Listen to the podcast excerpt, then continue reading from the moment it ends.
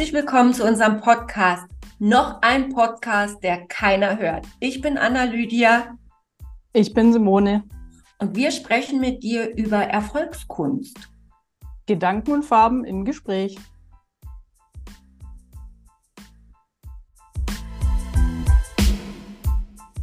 Ich habe mir überlegt, über Gedanken- und Farbenspiel zu sprechen in unserer ersten Folge. Herzlich willkommen, dass du heute zuhörst in unserer ersten Folge. Ähm, es geht um Gedanken und Farben, denn das ist das, was uns zwei verbindet, die Gedanken und die Farben. Und ich habe mir überlegt, Gedanken stehen immer vor einem Projekt. Also egal, ob ich im Marketing jetzt was mache oder ob du eben Kunstwerk erschaffst, irgendwie ist doch vorher der Gedanke da. Ja, zumindest muss ich mal irgendwas in den Händen halten und mir überlegen, was ich damit machen will. Selbst wenn ich es auf die Leinwand bringe, brauche ich ja den Gedanken dazu, dieses Objekt auf die Leinwand draufzubringen, wie auch immer. Ich muss mir überlegen, was will ich damit machen. Ob, ob ich jetzt unbedingt weiß, was im Endergebnis rauskommt, das steht mal auf einem anderen Blatt Papier. Aber es, natürlich gibt es den ersten Gedanken, was ich damit machen möchte. Ja, und, und vorher müssen wir ja sowieso noch den Gedanken haben, überhaupt du ins Atelier zu gehen und ich mich irgendwo hinzusetzen mit Papier und Stift und irgendwas kreieren zu wollen. Also es muss ja schon irgendein Gedanken vorher da sein. Und dasselbe ist ja auch mit deinen Farben, ja. Dasselbe, das Gleiche, das sind wir wieder an dem Punkt, wo ich nicht weiß, wie es richtig heißt. Äh, äh, wenn du eine Farbe nimmst, du, du hast ja vorher einen Gedanken dazu. Oder ist das intuitiv? wie du daran greifst? Ja, bei den Farben denke ich, also zumindest denke ich, dass es intuitiv ist. Ob es dann tatsächlich so ist, das halte ich oft auch für fragwürdig, weil wir gehen ja auch mit einer gewissen Stimmung oder mit, oder mit einer Idee an eine Sache ran. Deshalb glaube ich gar nicht so, dass es so intuitiv ist für die Farbe, für die man sich dann an ein Bild an dem Tag entscheidet. Naja, und wenn wir dann uns noch überlegen, dass wir zwischen 40 und 60.000 Gedanken jeden Tag haben und nur einen Bruchteil davon wirklich wahrnehmen, dann ist ja irgendwo der Gedanke da gewesen. Genau. Sind es denn überhaupt 60.000? Ich google mal schnell. Dass wir auch auf jeden Fall bei der Wahrheit bleiben, ja. Zumindest bei der Google-tauglichen Wahrheit. Und da steht es, der Mensch denkt angeblich pro Tag ungefähr 60 bis 80.000 Gedanken sind. Da haben wir noch tief gestapelt hier. So. Also ich finde ja, wir Frauen, wir denken ja relativ viel und wir zerdenken auch sehr viel. Ne? Also wenn ich so mit meinen Klienten, Kundinnen, Kursteilnehmern spreche, heißt es immer, ich habe keine Idee und ich bin der Meinung, wir Frauen haben unglaublich viele Ideen.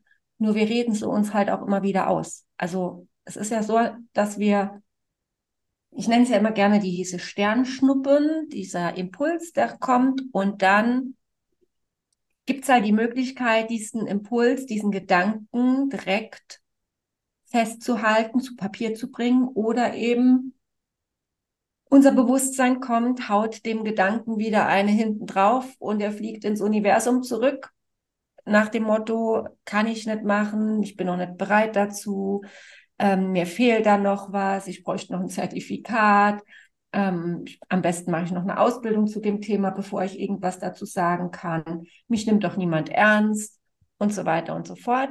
Und dann ist dieser Gedanke schon wieder zerdacht. Wie machst du das, wenn du jetzt äh, von deinen 60.000 bis 80.000 Gedanken am Tag, wie sortierst du die dir aus, um für dich dann zu wissen, welcher Gedanke jetzt wichtig war und was für dich vielleicht eine neue Sternschnuppe war? Dass ich in die Umsetzung komme, meinst du? Ja, oder welchen, wie packst du diesen Gedanken von diesen vielen Gedanken am Tag, die wir ja auch so beiläufig haben, und sagst, okay, das ist jetzt eine vielleicht meiner zukünftigen Sternschnuppen, daraus mache ich was?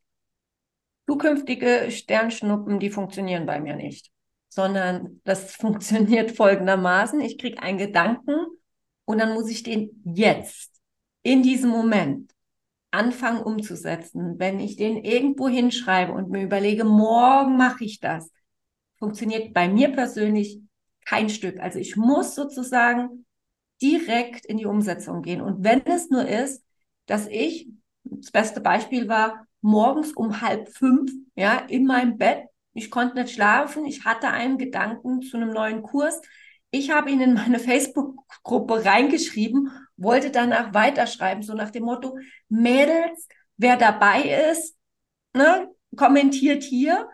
Und ich glaube, es war Steffi, die dann äh, drei Minuten später drunter geschrieben hat, ich bin dabei. So, in dem Moment musste ich mir ja überlegen, was das Ganze kostet. Habe dann reingeschrieben, der Kurs kostet jetzt zuerst mal die, für die ersten fünf dies oder jenes.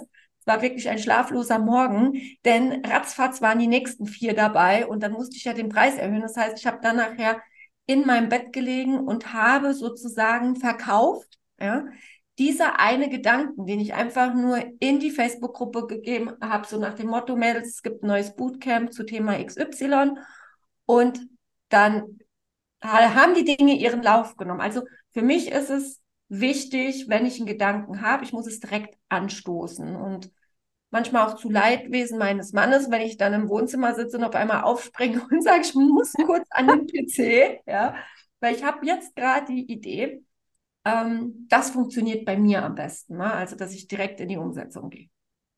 Also und wie, was funktioniert? Bitte? Ja, Entschuldigung.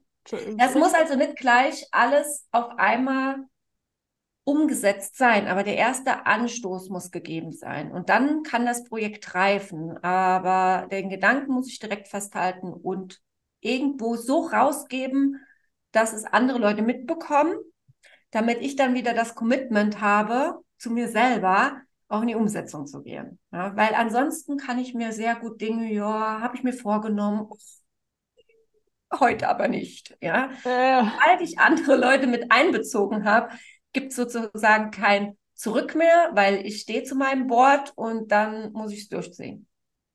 Und was, wie, wie, gehst du damit um, wenn du dann beispielsweise diesen, diesen, also du gibst dann raus, weil jetzt im Moment kommt der Impuls und dann im Laufe dessen, dass du das Projekt entwickelst, kommt dir vielleicht der Gedanke, ah, irgendwie, was weiß ich, jetzt kriege ich kalte Füße oder das war vielleicht doch nicht so das Wahre, wie ich es mir anfangs vorgestellt habe. Was ist dann? Weil es gibt ja schon die ersten, die sich dann für das Projekt angemeldet haben. Ja, wie kriegst du dich dann gehabt. weiter motiviert?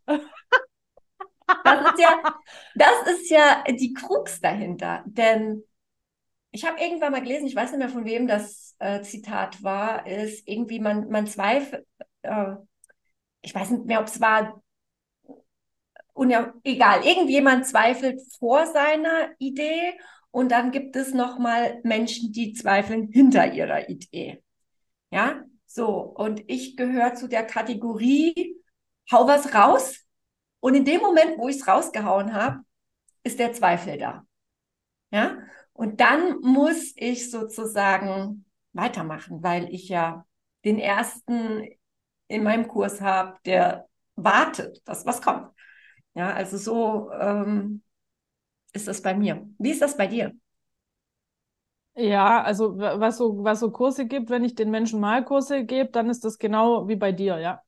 Bei den Bildern ist es ja ein bisschen anders, weil ich habe ja niemand da, der mir den Druck macht, wenn ich was angefangen habe. okay, wie viele hundert Bilder stehen bei dir im Atelier halb angefangen, die du nicht fertig gemacht hast? Hast du da welche? Ja, ich vermute mal, dass so auf jeden Fall zehn oder so an Leinwänden einfach rumstehen, die ich mal mit irgendwas begonnen habe, wo ich bis jetzt nie zu Ende gebracht habe und bestimmt noch mal so viel an, ich muss es leider sagen, Leinwandmaterial, was jetzt nächste Woche auf dem Sperrmüll landen wird, weil einfach nichts aus diesen Ideen geworden ist, nicht funktioniert hat, wie ich es mir vorgestellt habe, es nicht, wie auch immer, nicht gehalten hat. Ja, oder die Farben dann nachher doch nicht so rausgekommen sind, wie es in meiner Vorstellung war. Weil ich finde, die Vorstellung von, von, von Dingen, die, die ist manchmal ziemlich schön und dann hat man auch schon dieses Endergebnis irgendwie im Kopf, wie das alles so toll laufen kann. Aber der Weg dahin, bis zu diesem Ergebnis, der ist ja nicht immer ganz so straight. Verstehst du, wie ich meine? Und ich glaube, durch dieses, gerade bei der Kunst musst du viel so Learning by Doing auch machen und ausprobieren, wenn du nachher was haben möchtest, was in dem Sinn noch keiner so gemacht hat. Dann bleibt es gar, dir gar nichts anderes übrig, wie auszuprobieren und viele Sachen auch wegzuwerfen. Ja, ich denke, das gilt aber zu allem, allem, was wir machen. Und da haben wir auch die größten Blockaden, weil wir eben denken, das, was wir jetzt tun, müsste schon das Endprodukt sein. Und dabei braucht es halt 100.000 Anläufe. Für mich sind da immer kleine Kinder das beste Beispiel wenn die nach dem ersten Versuch äh, laufen lernen zu wollen, gesagt hätten, hm, hat nicht funktioniert, dann würden immer noch ziemlich viele erwachsene Menschen hier durch die Gegend trappeln, weil sie nie laufen gelernt hätten. Und das ist, ja, ich denke, das ist dieser ganz normale Prozess, ja, etwas zu tun, Fehler zu machen, zu verbessern, Try and Error sozusagen.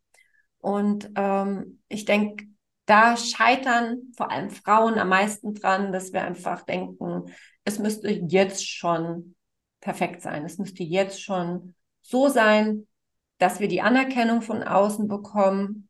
Das ist auch vielleicht ein großer, großer Punkt. Können wir auch mal eine Podcast-Folge drüber machen.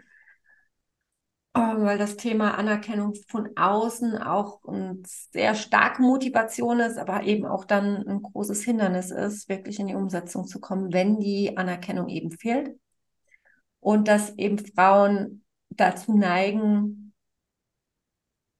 ja, nicht über diesen Schritt gehen zu wollen, dass es jetzt erstmal messy ist. Ja, also äh, irgendwie mhm. Na, aber Chaos-Theorie, am Anfang haben wir erstmal das Chaos und aus dem Chaos entsteht irgendwann Ordnung. Ja.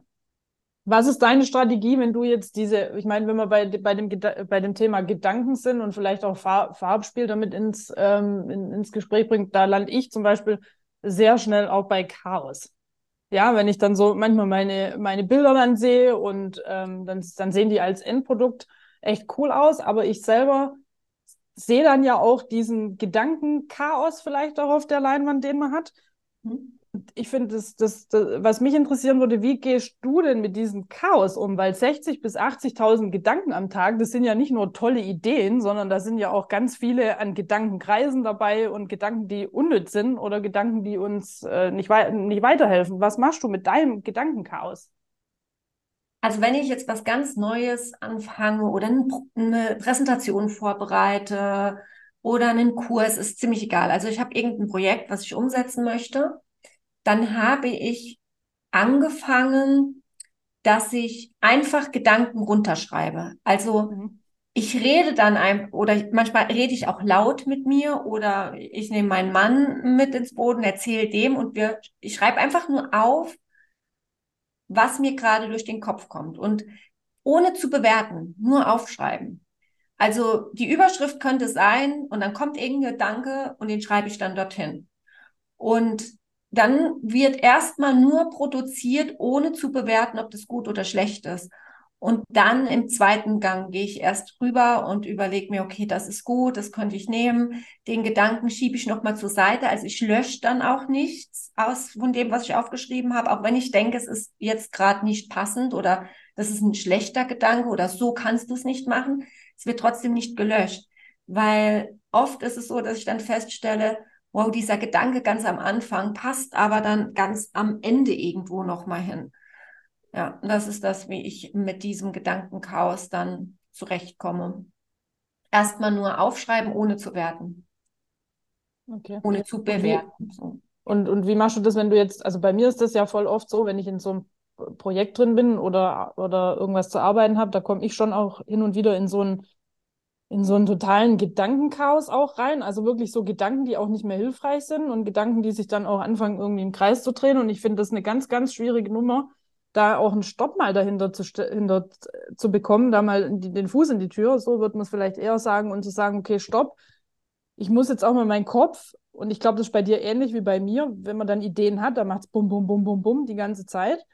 Aber das ist für mich zum Beispiel auch ein Faktor, wo ich auch merke, ob es gut oder schlecht ist. Für mich ist schlecht, dass mein Stresspegel auch steigt, weil ja permanent diese, diese Spule läuft. Was, wie machst du das da auszusteigen? Weil in diesem Karussell, also bei mir ist es so, da kommt nachher hinten auch nichts mehr Gutes dabei raus. Ja, weil der, der Stresspegel ja immer höher wird. Ja, mein Mann nennt das dann, ich bin im Wahn. Ja, genau. So, genau. So Hier ist wieder im Wahn. Und da lässt man mich am besten in Ruhe. Und dann gibt es auch Tage, da arbeite ich halt dann zwölf Stunden durch und schreibe und mache und tu. Ähm, meistens passiert es dann so, dass ich am nächsten Tag wie so leer bin, weil ich halt alles in diesem Tag davor rausgegeben habe. Ähm, was mir halt immer hilft, ist spazieren gehen in den Wald. Ja, der Wald ist für mich sozusagen der Ort, an dem ich Ruhe finde, an dem ich meine Gedanken ordne, an dem ich Kraft fasse. Und ähm, ja, also ich muss dann aus dem Haus. Ich muss dann wirklich raus in die Natur. Mache ich ähnlich. Hm. Aber selbst da habe ich dann manchmal das, den Eindruck, dass ich auch nicht so richtig komplett runterkomme. Also es dauert schon eine Zeit, äh, ich glaube, gerade bei so Ideenmenschen, wie das vielleicht bei dir und bei mir ist, da ist, da nimmt man auch ständig irgendwas mit. Man sieht ja dann wieder was. Aber wenn ich draußen ja. unterwegs bin, dann sehe ich was und dann, dann, dann, dann habe ich ja sofort wieder einen Gedanken, oh, da, das könnte ich auch mal ausprobieren auf der Leinwand. Oder oh, die Farbe ist schön, nehme ich das Handy raus, mache ein Foto und fotografiere es mir dann für später. Also ich kann ja nicht mal, wenn ich draußen bin, so wirklich von meinen Ideen, die ich für meine Projekte habe, so richtig mich davon ablösen. Das schaffe ich gar nicht. Ja, aber wer sagt, dass wir das müssen? Das ist Niemand. das, wo ich mir manchmal dann auch sage, ja, man braucht Me-Time, man braucht Auszeiten, man braucht Pausen. Und dann denke ich mir, nee, warum? Ja, Warum brauche ich jetzt eine Pause von dem, was ich doch produzieren oder kreieren möchte, wenn es mir doch Spaß macht? Also es ist ja so, dass wir uns ja Themen ausgesucht haben, die uns Spaß machen, die uns, das ist ja kein Stress, der negativ ist, dieser Schaffungsprozess. Ähm, für mich ist eher Stress dieses bewertet zu werden von anderen. Und da ist eben Social Media ähm, ein großer Punkt, an dem ich nach wie vor auch arbeiten darf mit mir, weil da eben diese direkte Bewertung immer da ist, wenn du was rausgibst.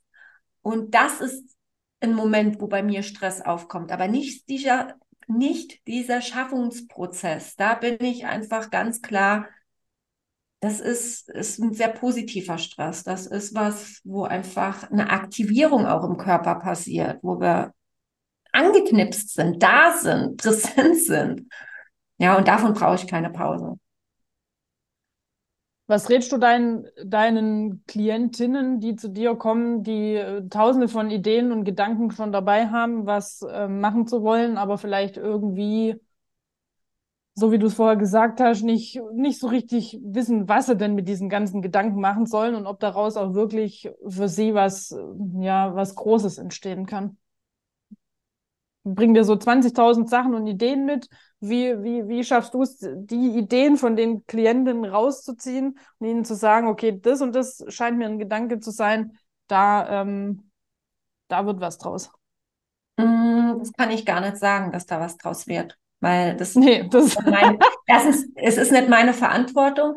Zweitens, stimmt, wer, ja. wer wäre ich, wenn ich jemandem sage, das ist das von deinen vielen Ideen ist die Idee, die musst du jetzt umsetzen, daraus wird was. Also das kann ich ja gar nicht beurteilen. Ja. ja, das ist ja wirklich was, was jede Frau für sich entscheiden muss. Und ich habe aufgehört, da auch die Verantwortung zu übernehmen für, sondern es ist mein Ziel, Frauen in die Selbstwirksamkeit, in die Selbstachtung, ja, zu bringen und ich gebe ihr da den Ball zurück. Ja, also sie darf das entscheiden. Ich bin dann da und unterstütze sie dabei, wenn sie mir sagt, mhm. was sie umsetzen möchte. Aber die Entscheidung muss ich selber treffen.